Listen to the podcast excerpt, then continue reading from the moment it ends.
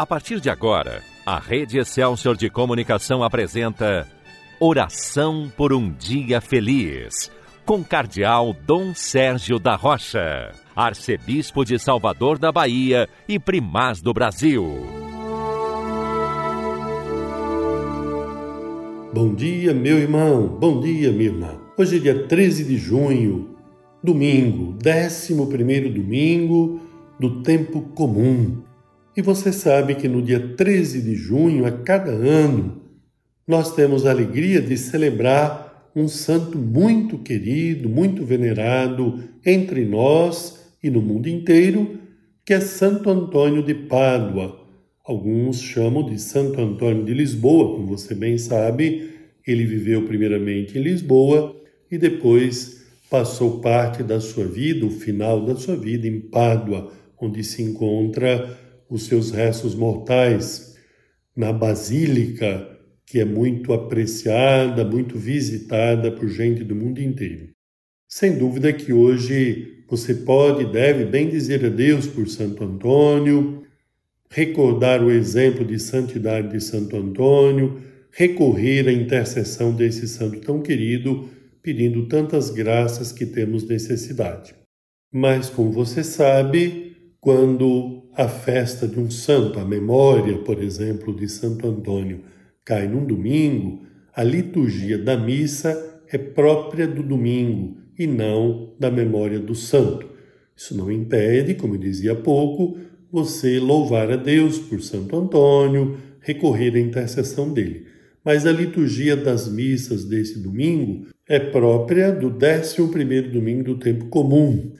E o evangelho que nós estamos lendo e meditando nas missas desse domingo é justamente Marcos 4, de 26 a 34. Então, guarde bem, Marcos capítulo 4, versículos de 26 a 34, que é a passagem em que Jesus compara o reino de Deus com a semente que vai germinando e crescendo até produzir frutos sem que o semeador saiba como isso acontece.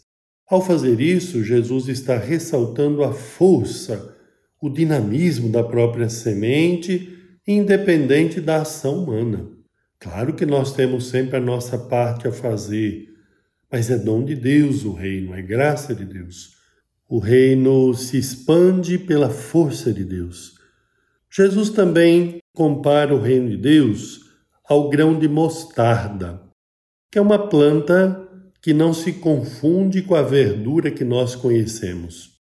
A semente da mostarda era considerada pelo povo a menor de todas, mas que depois se tornava uma das maiores árvores daquela região. O acento que se dá sobre a pequenez da semente contrasta e muito com as ideias de grandeza, de glória terrenas atribuídas ao reino de Deus por muitos naquele tempo, como acontece ainda hoje. Na cultura que nós estamos vivendo, no mundo de hoje, em que se valoriza muito o que é grandioso, o que é espetacular, nós precisamos redescobrir a presença amorosa de Deus na simplicidade da vida, na simplicidade do dia a dia. Com mania de grandeza, nós deixamos de discernir, de acolher os sinais do reino de Deus presente entre nós. Apenas os pequeninos foram capazes de compreender e aceitar a boa nova do reino, não os que se achavam sábios, os que se achavam poderosos. Além disso, a referência que Jesus faz aos ramos estendidos, capazes de abrigar os pássaros do céu, faz a gente pensar na universalidade do reino de Deus, que é aberto a todos e não restrito a alguns. Ao rezar o Pai Nosso, meu irmão, minha irmã, nós sempre pedimos: venha a nós o vosso reino. Nós pedimos o reino de Deus. E assim fazemos por quê? Porque sabemos que o reino de Deus é dom. Você deve ser entendido na perspectiva da graça de Deus, do dom de Deus. Mas é claro que a acolhida desse dom precioso, inestimável, ela se faz através do louvor e também da atuação responsável de cada um de nós no mundo em que vivemos. São Paulo nos recorda que nós somos peregrinos. Hoje se lê na segunda leitura a segunda carta aos Coríntios, o capítulo 5.